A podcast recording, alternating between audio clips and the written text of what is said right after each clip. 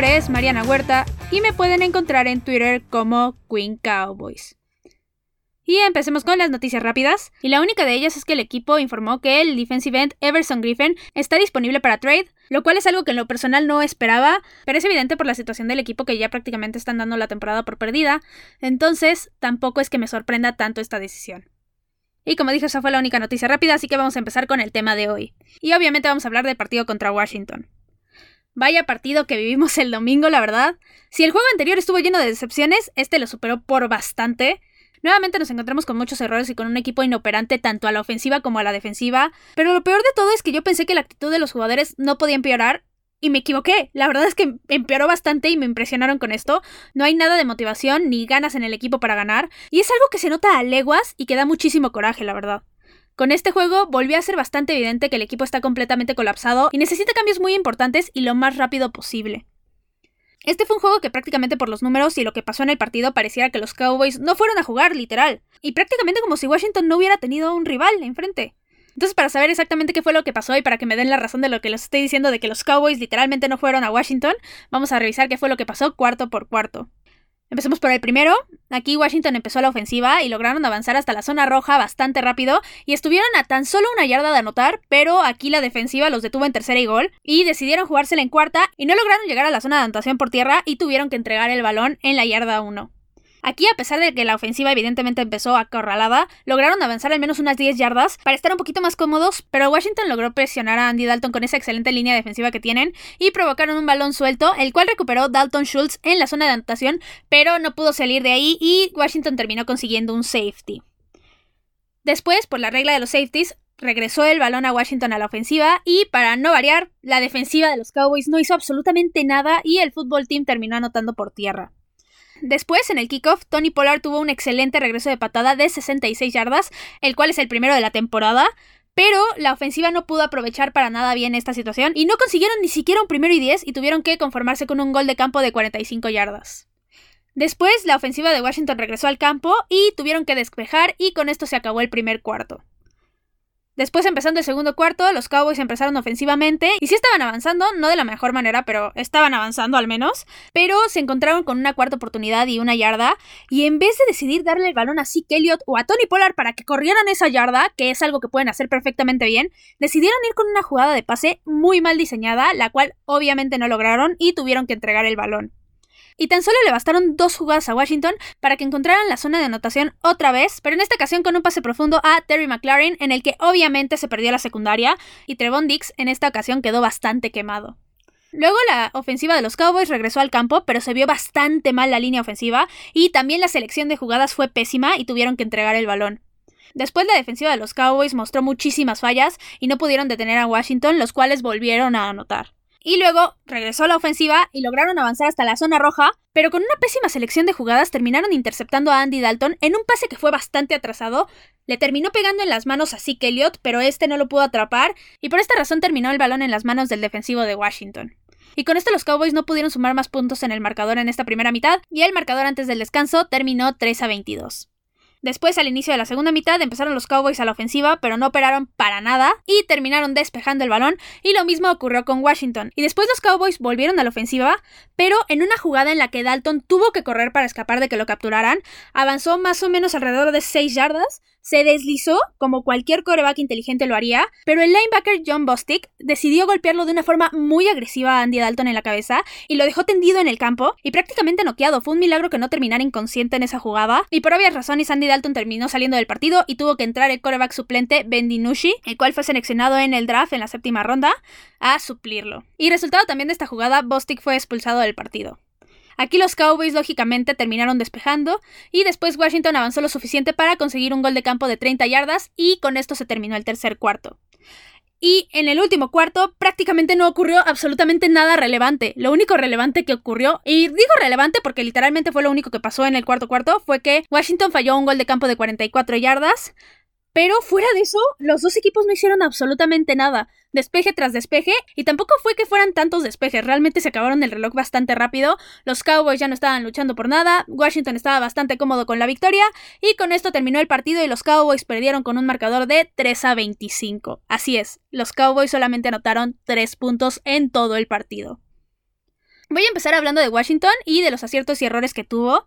Aquí prácticamente Washington tuvo el camino libre para lucirse en todo el partido, en absolutamente todos los aspectos. Empezando por sus aciertos, ellos prácticamente... El mayor acierto que tuvieron fue aprovechar los puntos débiles de los Cowboys, aprovecharon que la línea ofensiva estaba completamente llena de lesiones y atacaron presionando bastante a Andy Dalton y a Ben DiNucci después, lo cual provocó que la ofensiva no funcionara en lo más mínimo. Se vio muy muy mal la ofensiva, sobre todo gracias a la presión de Washington y de esa línea defensiva que es bastante bastante buena. También ellos aprovecharon las fallas a la defensiva de los Cowboys y lograron avanzar de absolutamente todas las formas. Yo había dicho en la previa del partido que Washington no tenía juego terrestre, y era una realidad. En números, su juego terrestre era básicamente inexistente, y aquí lograron correr bastante bien y se vieron como un equipo competitivo ofensivamente, lo cual no son, y eso es lo que da más coraje de parte de los Cowboys. Pero bueno, sigamos hablando de Washington. Pasando a los errores, básicamente el único error que cometieron en todo el partido fue el gol de campo que fallaron y obviamente algo terrible que sí fue un error sasasazo y algo que no debería de permitir ni la organización ni la liga fue el castigo de Bostic. Es increíble que todavía haya este tipo de golpes en la NFL, se supone que están tratando de erradicar todo este tipo de actitudes antideportivas porque al final de cuentas eso son y ahí siguen estando jugadores que son completamente irresponsables y que ponen en riesgo la vida y el futuro de muchos muchos jugadores. Es increíble que la NFL no sancione a los jugadores que hacen este tipo de jugadas. Y digo no sancione porque literalmente hoy en la mañana se anunció que no esperan suspender a Bostic, lo cual me parece increíble y algo completamente inaceptable.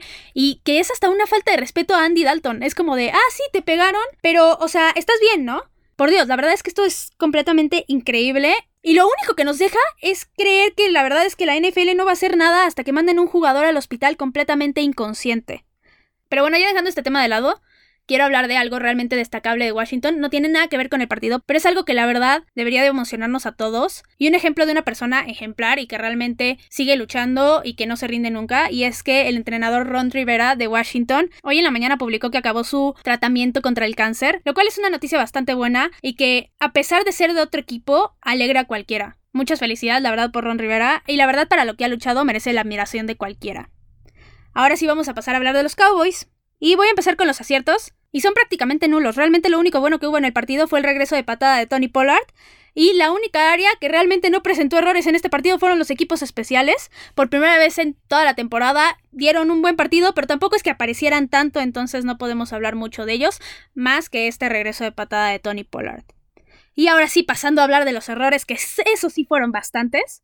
Primero, ofensivamente, los vaqueros funcionaron mucho menos que la semana pasada. La línea se vio muy muy mermada y una jugada le caía a Andy Dalton y la que seguía también. O sea, básicamente Andy Dalton estuvo presionado todo el juego y nunca pudo lanzar cómodamente. Y también consecuencia de que la línea esté tan mal es que el juego terrestre tampoco existió en todo el partido. Lo cual para que los Cowboys tengan a Zeke Elliott y a Tony Pollard, los cuales son dos corredores bastante buenos, es algo que causa bastante frustración. Y pues lógicamente no pudieron detener en todo el partido la presión de la línea defensiva de Washington. También la selección de jugadas fue bastante mala otra vez. Y les voy a explicar de la forma más sencilla por qué es porque cuando tienes una línea ofensiva que está bastante lastimada y que no te ayuda en absolutamente nada, tienes que intentar hacer jugadas rápidas por aire para que no le lleguen al coreback y para que avances, porque al final de cuentas, si le están llegue y llegue a Andy Dalton, nunca vas a poder avanzar cómodamente o simplemente te van a interceptar o van a ocasionar balones sueltos como el que causó el safety al final de cuentas. Y también obviamente tienes que buscar correr, pero hacerlo lo más directo posible, porque si están dominando a tu línea ofensiva, los huecos se van a abrir en un segundo y se van a cerrar de inmediato. Y yo creo aquí que bastante de la culpa de que no funcionara esa ofensiva fue de Kellen Moore, que estaba mandando puras jugadas de largo desarrollo, lo cual terminaba poniendo en muchos aprietos a Andy Dalton y a todo el equipo, y terminó ocasionando muchísima pérdida de yardaje y bastantes errores por parte de Andy Dalton. Y también aquí el diseño de jugada se vio bastante mal, hubo muchos errores, y pues prácticamente esto está clarísimo con los tres puntos que solamente logró anotar el equipo en el partido. Yo creo que aquí ya es momento de que Mike McCarthy tome la decisión importante de empezar a mandar las jugadas, porque está más que claro que lo único que hacía que la ofensiva funcionara en esta temporada era absolutamente Dak Prescott. De eso no hay ninguna duda, ya que si tenías a Dak Prescott, que estaba como líder pasador, que generaba más de 30 puntos por partido con la ofensiva y que tuvo más de 450 yardas en tres partidos seguidos, no hay duda alguna de que él era la pieza importante y el que realmente hacía que todo se moviera en ese equipo. Ahorita en el juego contra Washington, básicamente el único hombre a la ofensiva que no cometió errores y logró hacer algo fue a Mari Cooper. Nadie más logró sobresalir o al menos lograr alguna jugada importante. En la defensiva absolutamente todo estuvo mal otra vez. No lograron detener a ningún jugador de Washington en lo absoluto. No estaban tacleando nada bien. Se perdían en cada jugada. Y a pesar de que sí intentaron presionar a Kyle Allen en muchas jugadas, no le llegaron prácticamente nunca. Y eso se vio clarísimo ya que Allen estaba completamente cómodo lanzando en todo el juego. Y esto es algo que había sido evidente que Kyle Allen no había podido hacer en todos los partidos anteriores. Siempre se veía presionado y gracias a esto estaba cometiendo los errores. Y la defensiva de los Cowboys ni siquiera fue capaz de meterle un poco de presión para que se viera un poco descontrolada esta ofensiva que prácticamente en los otros partidos había sido inoperante gracias a la presión que le metían a Kyle Allen. Ahora, el cocheo se vio bastante mal otra vez. No puede ser que un equipo con tanto talento a la ofensiva solamente anote 3 puntos, pero tampoco puede ser que un equipo también talentoso a la defensiva permita que una de las peores ofensivas de la liga avance 397 yardas y le anoten 25 puntos. Le permitieron todo al equipo de Washington y no pudieron ni siquiera defenderse, y es por esto que es más que evidente que el equipo está muy mal entrenado. No están corrigiendo errores, no generan buenas jugadas y prácticamente no hay nadie que esté liderando a los Cowboys. Ahora, por último, y lo que para mí es lo más grave de todo, es que definitivamente la actitud de los jugadores está en el piso. Todos están absolutamente desmotivados, no muestran nada de energía ni de ganas para ganar el partido desde la primera jugada, se ven completamente desesperanzados y no muestran nada de unidad. Por ponerles dos ejemplos en este partido, el primero es que cuando golpean a Andy Dalton, ningún jugador fue para ir a defenderlo y al menos decirle algo a John Bostic. Todos se quedaron parados y lo vieron ahí y dijeron, ah, pues sí, que entren los médicos y ya lo atiendan. ¿En serio creen que un equipo unido y que realmente apoya a sus compañeros no saltaría por el semejante golpe que le metieron a Andy Dalton? No me malinterpreten, no estoy diciendo que se tengan que pelear y que tengan que armar una bronca por eso, pero sí al menos sal y defiéndelo, dile a los árbitros que qué onda, o dile algo a John Bostic, dile, oye, ¿qué te pasa? ¿Qué no ves que casi lo matas? O sea, la verdad es que sí da bastante coraje ver que ningún jugador haya saltado a defender a Andy Dalton. Y otro ejemplo que tal vez no fue tan claro, pero que sí se vio en la televisión, es que en la última jugada, cuando se hinca Washington nada más para grabarse el reloj, los propios dineros de los Cowboys se empezaron a empujar entre ellos como si se estuvieran peleando y se supieron controlar de inmediato y ya se dejaron de empujar, pero yo creo que esto muestra más que nada que el equipo está bastante mal y que realmente no están unidos como dije y que no son un equipo. Es más que evidente que aquí las cosas están muy mal y que siguen tratando de mostrar al exterior que según esto todo está bien, pero la verdad es que no engañan absolutamente a nadie. Ahora voy a hablar de los jugadores específicamente que se destacaron o decepcionaron. Tengo solamente dos jugadores que realmente hicieron algo destacable. No fue impresionante, pero sí lo hicieron mucho mejor que todos los demás jugadores del equipo. El primero de ellos es Amari Cooper. Prácticamente, como dije antes, él fue el único hombre que apareció a la ofensiva y no se podía esperar menos de él. Es una completa garantía siempre y demostró una vez más que es el wide receiver número uno de este equipo. Y el segundo hombre es Tony Pollard. Él por primera vez en la temporada tuvo un buen regreso de patada, lo que quiere decir que al menos él sí está trabajando en los entrenamientos para mejorar, lo cual da un poco de gusto ya que estaba cometiendo bastantes errores y esta vez se vio bastante bien esperemos que siga así lo que resta de la temporada. Ahora hablando de los que realmente decepcionaron, voy a empezar con CD Lamb. Él la verdad me decepcionó muchísimo en este partido. No atrapó ni un solo pase y varios le pegaron en las manos. Y de hecho hubo un pase en la primera mitad que soltó que había sido prácticamente perfecto. Andy Dalton se lo puso en las manos y era una anotación prácticamente y lo terminó soltando. La verdad es que creo que en este partido CD Lamb estaba completamente desconcentrado y se notaba en cada jugada que lo buscaban y hasta terminó cometiendo un castigo de false start, lo cual lo único que muestra es justo esto, desconcentración. Ahora alguien que realmente no es que haya decepcionado, pero que no lo buscaron, fue Michael Gallup. Literalmente no tuvo ninguna recepción en todo el partido. Es todo lo que tengo que decir de él. También Andy Dalton tuvo una intercepción y sí fue su culpa. Pero tampoco es que la línea ofensiva lo estuviera ayudando en nada. Y justo ellos fueron los que decepcionaron. Digo, no es que se pueda pedir que la línea ofensiva sea completamente élite y la mejor de la liga. Pero al menos algo podrían hacer bien y fueron completamente un desastre.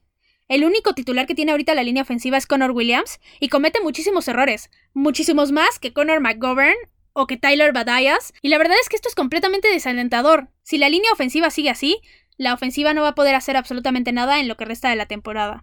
Y por último, obviamente, toda la defensiva decepcionó. En este partido ningún hombre se salvó, todos lo hicieron bastante mal. El único que más o menos ahí alzó la mano fue Leighton Van pero realmente no jugó bien tampoco. Y realmente lo único que tengo que decir de ellos es que todo lo hicieron absolutamente mal. Ahora pasando a hablar de las razones por las cuales Washington ganó y los Cowboys perdieron. Washington simplemente ganó por aprovechar cada oportunidad que le brindó a los Cowboys para lucirse. No tuvieron que hacer cosas extraordinarias, simplemente tuvieron que realizar sus jugadas y atacar las debilidades de los Cowboys. Simple y sencillo y por eso ganaron. Ahora, hablando de los vaqueros, básicamente todo lo hicieron mal y así es imposible ganar un partido. Prácticamente es como si la ofensiva no hubiera ido a jugar y si eres incapaz de anotar puntos y tampoco eres capaz de parar a la defensiva, prácticamente estás siguiendo la receta para el desastre. La actitud de los jugadores es demasiado negativa y es más que evidente que las cosas están muy mal internamente y mientras esto no cambie, el equipo no va a poder mejorar y no va a poder ganar partidos en toda la temporada. Ahora hablando de las lesiones que se presentaron en el partido, pues primero obviamente la de Andy Dalton, él entró en protocolo de conmoción cerebral y aún es incierto si podrá regresar la próxima semana, por lo que si no regresa, el suplente sería Ben DiNucci. Y también en el juego, Leighton Manderech y Aldon Smith mostraron molestias, pero pudieron regresar sin problemas en el partido y al parecer no tienen una lesión grave. Ahora, de las declaraciones que hubo post partido, no voy a hablar de una en particular, pero prácticamente todos los que hablaron dijeron que las cosas siguen estando bien y que tienen que seguir mejorando. ¿Es en serio? O sea, por favor, las cosas no están bien. Yo no entiendo por qué siguen duro y dale tratando de hacerle creer a la gente que las cosas están perfectamente bien y que esto es un proceso de mucho tiempo y que no sé qué.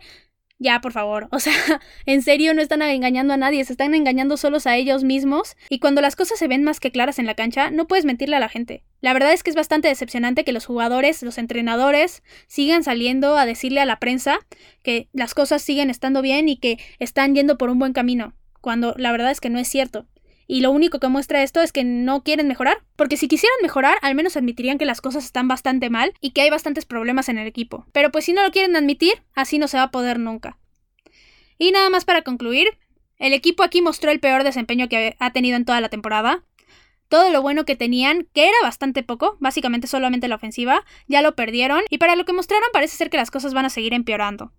En este momento, la verdad, yo no veo un nivel para que el equipo pueda ganar alguno de los partidos que restan en la temporada. Hay demasiados problemas y nadie está mostrando la mínima disposición de arreglarlos. Ni los jugadores, ni los entrenadores, ni los Jones están mostrando señales de preocupación y de disposición para cambiar todo lo que está mal, y siguen mostrándose como que todo está bien, lo cual es una gran mentira, como ya dije. Ya es hora de que alguien tome las decisiones importantes en este equipo. Ya tienen que correr a Mike Nolan de que ya, no está haciendo un buen trabajo, punto. También Mike McCarthy ya tiene que quitarle el control de la ofensiva a Kellen Moore y él tiene que empezar a mandar las jugadas ya. Y lo que para mí es lo más importante y que debe de cambiar lo más rápido posible es la actitud de los jugadores, porque con esa actitud derrotista no van a llegar a absolutamente ningún lado. La verdad, no creo que los Cowboys puedan competir más en esta temporada. La reconstrucción va para largo y yo no veo forma que el equipo pueda mejorar rápidamente. Ahora pasemos a la sección de División Vaquera. Aquí las cosas cambiaron bastante en la NFC East. Voy a empezar a hablar del otro partido de la división que fue Filadelfia contra Giants. Este fue el partido de jueves por la noche y fue un partido bastante cerrado en marcador, que se lo pudo haber llevado cualquiera de los dos, pero que al final sí se lo llevó el que jugó mejor. Filadelfia aquí, a pesar de los errores que cometió, pudo sacar el juego con un marcador de 22 a 21. Y nada más quiero mencionar que Daniel Jones, la verdad, con esa corrida me hizo el día. Corrió bastante bien y de hecho es el coreback que ha mostrado más aceleración en una carrera en esta temporada y merece bastante mérito. Y pues en la división con la derrota de los Cowboys oficialmente ya se perdió el liderato.